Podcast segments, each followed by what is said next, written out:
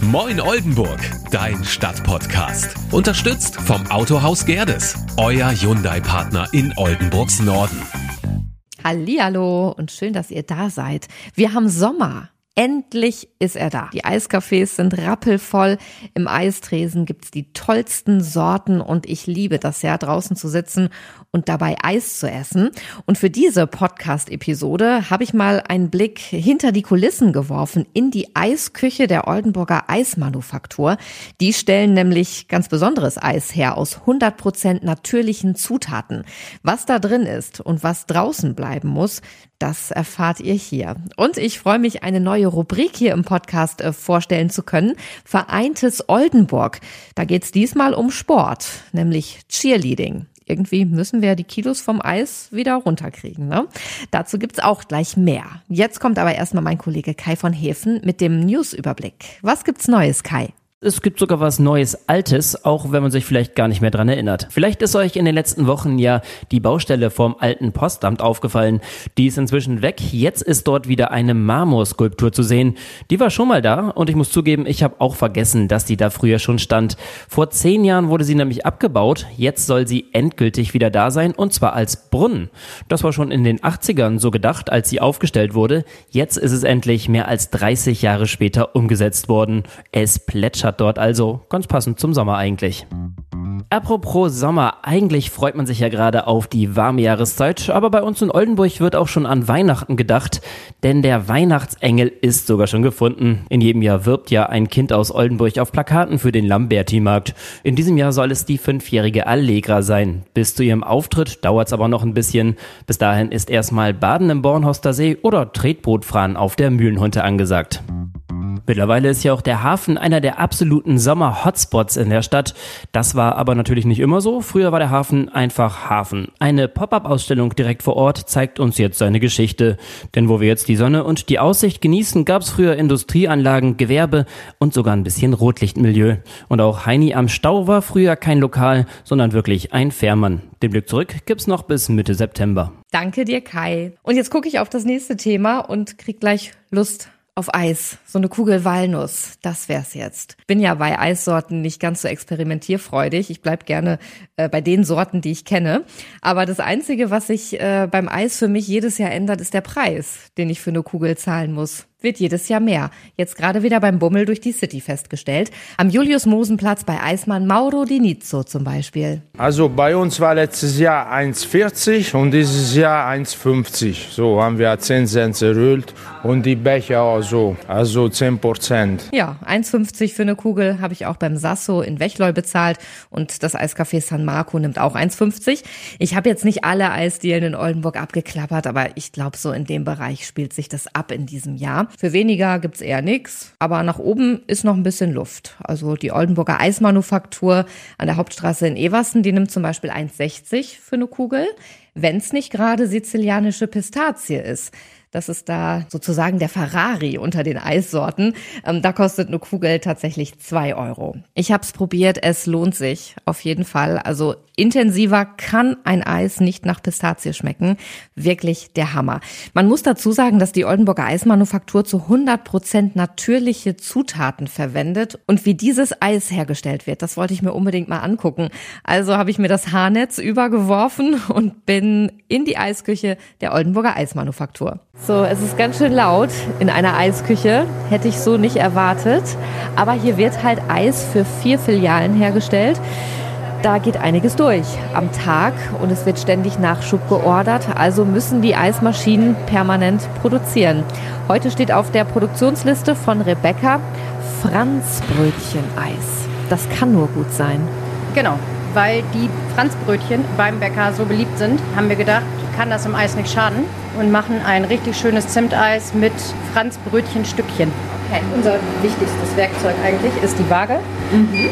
Wir berechnen ja nun für jedes Eis ein eigenes Rezept, sonst stimmt auch mal die Konsistenz nicht oder das Eis bröckelt oder es ist zu süß. Das Eis soll ja auch in der Waffel bleiben und nicht runterlaufen, ne? Okay, jetzt kommt die ganze Milch da rein. In den großen Bottich. Und ich kann bestätigen, es kommt kein Fehlefanz rein, keine künstlichen Zusätze, sondern Zutaten, die man auch zu Hause hat. Also man könnte das Eis eigentlich auch zu Hause herstellen. Aber ich glaube, mit diesem großen Mixer hier macht's mehr Spaß. Das ist ein Mixer, der auch ein bisschen mehr kann als der kleine. so, und der macht jetzt erstmal ein bisschen Kraft. Wie lange machst du schon Eis? Ich bin jetzt in der vierten Saison. Bin eigentlich gelernte Diätassistentin, also nicht ganz lebensmittelbranchenfremd. Ja, letztendlich hat mich der Lockdown zum Eis gelockt. Und es ist ein Traumjob, oder? Ja, also ich finde, Menschen glücklich machen ist immer ein guter Job. Und wenn man sich, also ich meine, jeden Tag sich von Eis zu ernähren, ist auch nicht ganz, ganz doof. und es ist kreativ, wir können uns neue Rezepte ausdenken, wir können überlegen, Mensch, was wollen wir dieses Jahr, diese Saison machen. Das ist schon schön. Auch Veränderungen an den alten Rezepten, das ist, macht schon Spaß. Und mal ganz unter uns, wie viel hast du zugenommen, seitdem du Eis machst? Ich kann aus eigener Erfahrung sagen, Eis macht nicht dick. Oh. Das drumherum ist es. Das wollte ich immer schon mal hören. Und das von einer Expertin. Herrlich. So, und dann muss die Milchsahne-Zimt-Mischung in die Eismaschine. Das wird noch mal ein bisschen laut. Und los geht's. Wie lange braucht denn jetzt eigentlich die Eismaschine, bis das Eis fertig ist? Also es kommt immer ein bisschen drauf an. Fruchteissorten gehen schneller als Milcheissorten. Die braucht so um die sechs bis zehn Minuten, je nachdem auch wie die Außentemperatur ist. Umso wärmer das ist, desto länger braucht natürlich auch die Maschine, um es alles wieder runterzukühlen im Prinzip und das alles frieren und die Luft unterschlagen, die wir haben wollen, damit wir ein cremiges Eis haben am Ende. So, und dann wird das Ganze mit Franzbrötchen, Stückchen garniert und dann kommt das Beste an dem ganzen Job. Mmh, das ist gut. Rebecca, das haben wir gut gemacht. Ja. Lecker. Diese Stückchen da drin von dem Franzbrötchen, oh, das ist einfach nur gut. Ich habe gleich Bauchschmerzen, aber es ist egal, ich esse weiter.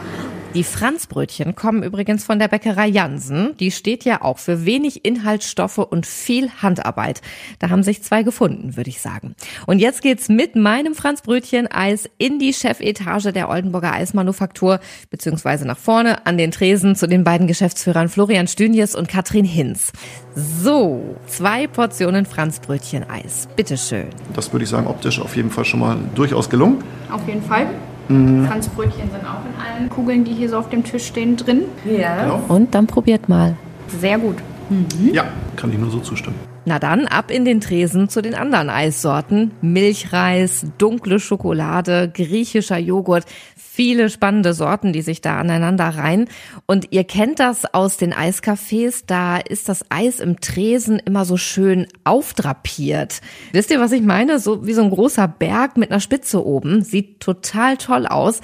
Hier ist das anders. Da liegt das Eis ganz normal in der Schale und das soll genauso sein. Wenn ein Eis groß äh, ja, drapiert ist und wirklich nach oben ähm, weit über den Kältestrom hinaus guckt, und da nicht spätestens anfängt zu schmilzen, ähm, dann muss man äh, für sich selber sagen, okay, da müssen äh, künstliche Stabilisatoren drin sein. Ähm, man kann Eis so herstellen, dass man wirklich nur, ich sag mal, zwei, drei fertige äh, Tüten zusammenmischt, ähm, das Ganze mit Wasser kurz quellen lässt und dann in die Eismaschine kippt. Ähm, man kann es aber halt auch so herstellen, wie wir es machen und ausschließlich halt mit natürlichen Inhaltsstoffen. Das heißt, ähm, wir haben bei einem Milcheis frische Milch, frische Sahne, ähm, die jeweiligen Zutaten der Sorte. Ähm, wir haben verschiedene Zuckersorten ähm, und wir haben ein Bindemittel und äh, ja, dann haben wir quasi natürliches Eis hergestellt.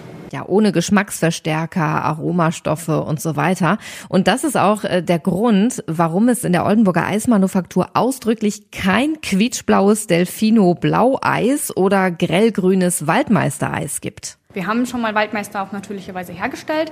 Ähm, es schmeckt aber ganz, ganz anders, als man es erwarten würde, weil man es ganz anders kennt. Und ähm, deswegen stellen wir das auch so nicht mehr her. Ich würde sagen, die Eltern vermissen es mehr als die Kinder. Ähm, also die Eltern sind dann wirklich so, dass sie dem, das Kind anschauen und sagen, oh, die haben gar kein blaues Eis. Ähm, und das Kind guckt vielleicht im ersten Moment traurig. Aber wenn es dann, äh, ja, gerade so Sorten wie äh, Mango, was einfach schön gelb aussieht, oder schwarze Johannisbeere, was intensiv rot ist ähm, und halt einfach auch so ein bisschen sauer schmeckt, ähm, Zitroneneis bei uns, äh, wenn die das dann einmal probiert haben, ähm, spätestens dann freuen sie sich wieder und grinsen und äh, wollen auch kein blaues oder brauchen kein blaues Eis mehr. Ähm, und wir haben zwar ein blaues Eis, das ist Heidelbeer Joghurt ähm, und das schmeckt den Kindern genauso gut. Ähm, ja, und letztendlich, klar, wir könnten ein blaues Eis machen ähm, und du kriegst auch ein, auch ein blaues Eis natürlich hin. Ähm, wenn wir jetzt ein Vanilleeis zum Beispiel nehmen würden und würden es mit einer Spirulina-Alge äh, blau färben, aber warum sollen wir zusätzlich irgendwas äh, ins Eis tun, was äh, ins Eis nicht rein muss? Wir brauchen auch nicht zwei Sorten Vanilleeis, eins für Kinder, das blau ist, und eins für die Erwachsenen. Ähm, das würde uns einfach einen Platz in der Vitrine wegnehmen für eine andere, wirklich spannende und außergewöhnliche Sorte. Ja, zum Beispiel Gurke Minze. Das ist im Sommer der Renner in der Oldenburger Eismanufaktur, weil es so schön erfrischend ist.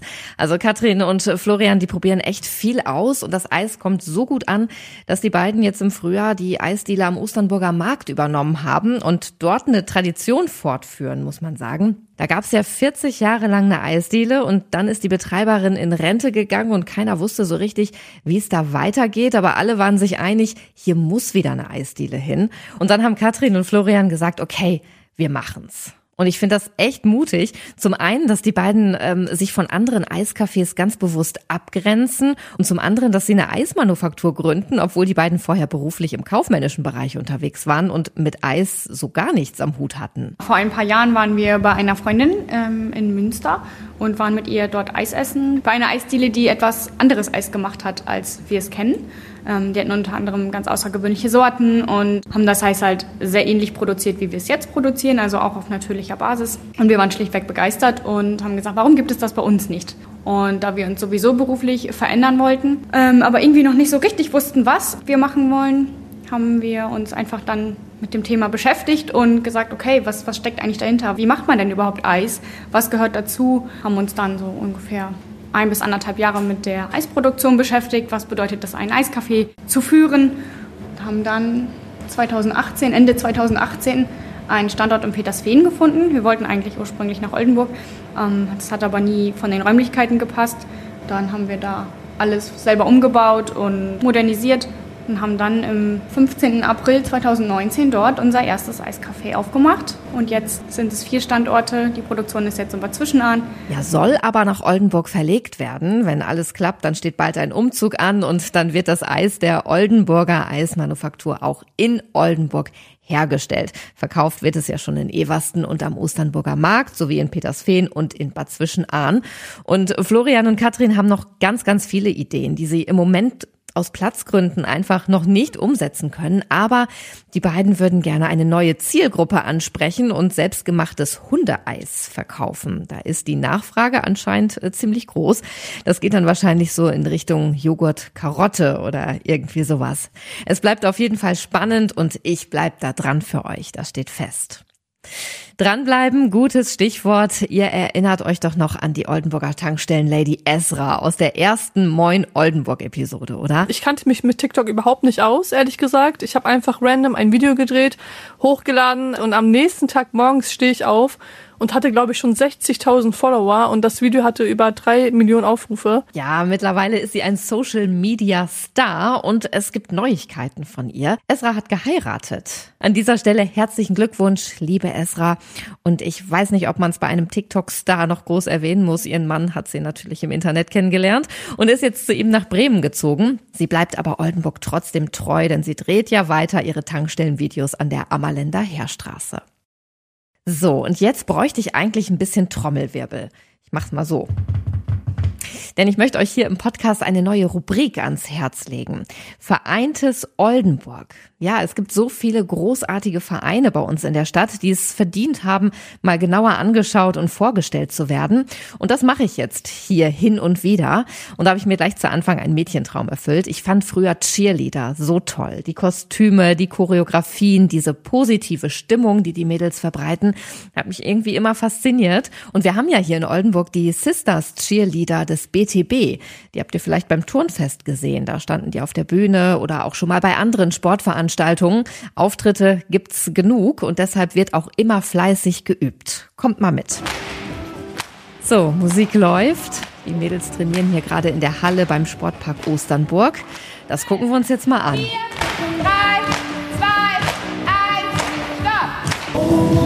Wir starten. Das ist Ulrike Haferkamp, die Trainerin, die da Anweisungen gibt. Mädels wärmen sich gerade auf. Drei Altersklassen gibt's bei den Oldenburger Cheerleadern. Einmal die Kleinen, das sind die Pee-Wees von 6 bis 10, dann die Juniors von 10 bis 15 und die Älteren ab 16 Jahren. Einige von den Mädels bereiten sich auch auf einen Auftritt bei den Footballern der Oldenburg Knights vor. So, und jetzt geht's ans Eingemachte. Sieht zumindest so aus. Es werden Pyramiden gebildet. Drei Mädels stehen unten und eine wird an den Füßen hochgehoben. Also nur an den Füßen festgehalten und dann von den Mädels so nach oben gestemmt und einmal strecken und dann lässt sie sich runterfallen und wird natürlich von den Mädels unten aufgefangen. Boah, mutig. Da gehe ich mal hin. Darf ich hier einmal kurz mein Mikro so ein bisschen reinhalten und euch mal fragen, was trainiert ihr gerade hier? Äh, wir üben gerade an der Liberty. Das bedeutet, dass unser Flyer, also der da oben steht, auf einem Bein seine Balance hält. Daran üben wir schon ein bisschen länger. Woran hapert es jetzt noch? Was funktioniert noch nicht so gut? Ich glaube, wir zwei müssen uns einfach noch ein bisschen abstimmen. Ja, einfach, einfach ein bisschen das Taktikgefühl wieder auf Vordermann bringen, weil wir es halt sehr lange nicht gemacht haben. Ja, also vor allem bei dieser Art von Stunt-Element ist es einfach äh, nicht so einfach, mit allen gleichzeitig, sage ich mal, den richtigen Zeitpunkt zu finden, dass es dann oben auch klappt und man nicht direkt wieder runterfällt. Du bist ja echt ziemlich weit oben und dann lässt du dich da so runterfallen? Ja, ist ein bisschen gruselig so. Aber eigentlich die Höhe ist nicht schlimm, nur das Runterfallen ist manchmal etwas gruselig, weil es so ein langer Fall ist. Also ihr müsst richtig Muckis haben und sie dann auffangen, ne? Ja, wir geben uns die beste Mühe, aber wir fangen sie sowieso immer. Umso länger man dabei ist, umso, ich sag mal, normaler ist es. Also jeder Auftritt ist halt besonders, aber ich bin seit sechs Jahren hier. Ich habe viele Auftritte, Auftritte hinter mir und so langsam ist man nicht mehr so aufgeregt, würde ich sagen. Wie seid ihr denn überhaupt zum Cheerleading gekommen? Ähm, ich habe sehr gerne getanzt und ich habe eigentlich auch sehr gerne geturnt damals. Und da meinte meine Mama, beides geht nicht zusammen, aber wie wäre es mit Cheerleading? Und dann habe ich hier angefangen und dann war Emma schon da, Ruth war auch schon da und ja, das mache ich jetzt glaube ich seit drei, vier Jahren, aber dazwischen war noch eine Corona-Pause, deswegen drei Jahre insgesamt. Es gibt ja beim BTB die Tanzwelt und dann habe ich bei der Tanzwelt schon immer die Cheerleader gesehen und dachte so, okay, irgendwann mache ich da auch mal mit. Und dann bin ich jetzt schon seit vier Jahren oder fünf Jahren jetzt schon dabei und es macht einfach mega Spaß. Ja. Was ist denn das Tolle am Cheerleading? Der Teamzusammenhalt und ja, das Miteinander. Jeder vertraut auf jeden. Und es macht halt auch Spaß, so einen kleinen Adrenalinkick manchmal zu haben.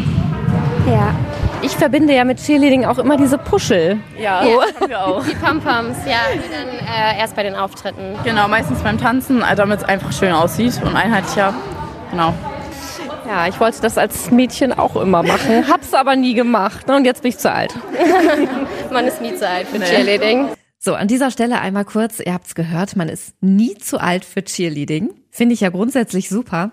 Aber mich hat dieser Satz leider dazu verleitet, etwas ganz Dummes zu sagen. Nämlich das hier. Okay, dann machen wir jetzt nochmal die Pyramide und ich bin oben. Alles klar. Ja, einfach so dahergesagt, null ernst gemeint. Aber aus der Nummer bin ich nicht mehr rausgekommen. Die Mädels haben wahrscheinlich gedacht, ja, das ist ja eine ganz mutige. Der zeigen wir es mal eben. Ja, und dann haben sie Räuberleiter gemacht und ich konnte dann mit den Füßen hoch. Und dann stand ich da oben. Alleine. Ganz alleine, ganz oben. Ähm, Kerzengerade ist anders, sondern äh, eher so ein bisschen nach vorne gebeugt und wie so ein nasser Sack. Das sah katastrophal aus und geklungen hat's nicht viel besser. Ja, genau. Ruhig richtig abstützen. Oh, Mädels, so ihr macht Sachen hier mit mir. Oh Gott, oh Gott, oh Gott.